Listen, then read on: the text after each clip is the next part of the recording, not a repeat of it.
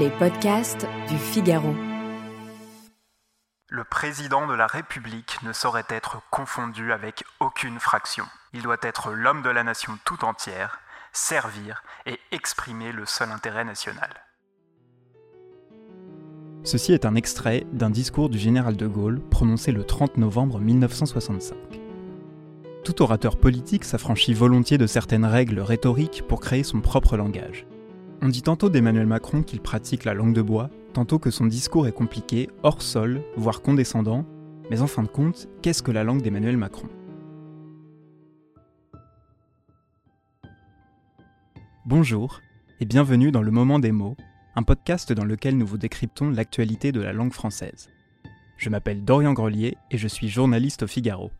Je m'appelle Alice Develay et je suis journaliste au Figaro.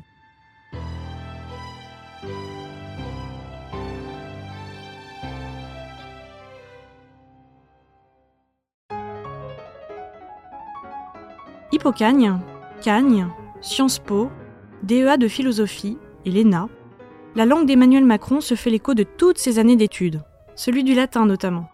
In petto, captatio benevolentiae, et j'en passe des meilleurs.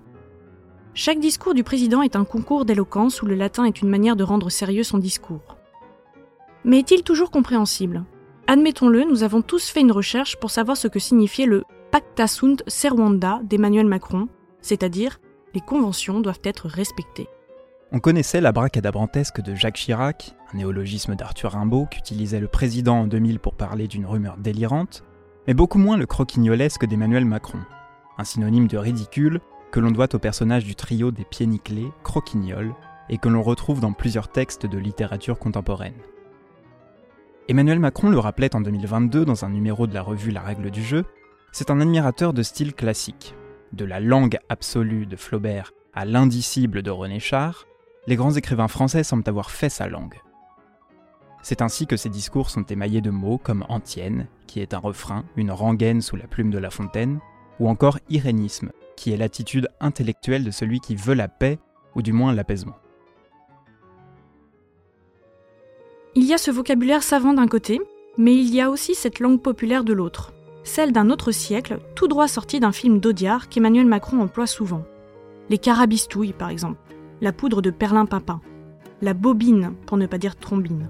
On pourrait même ajouter les Gaulois réfractaires et ceux qui foutent le bordel, ceux qui souhaitent emmerder.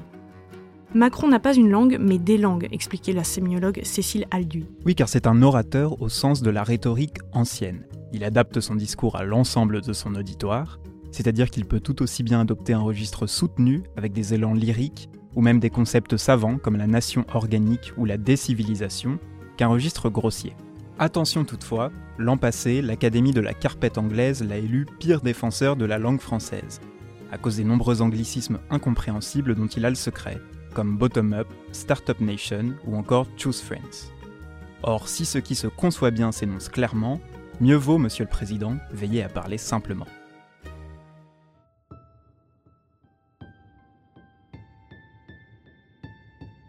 Merci de nous avoir écoutés.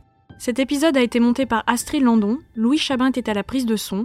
Vous pouvez retrouver tous nos podcasts sur le figaro.fr et sur vos plateformes d'écoute préférées. À, bientôt.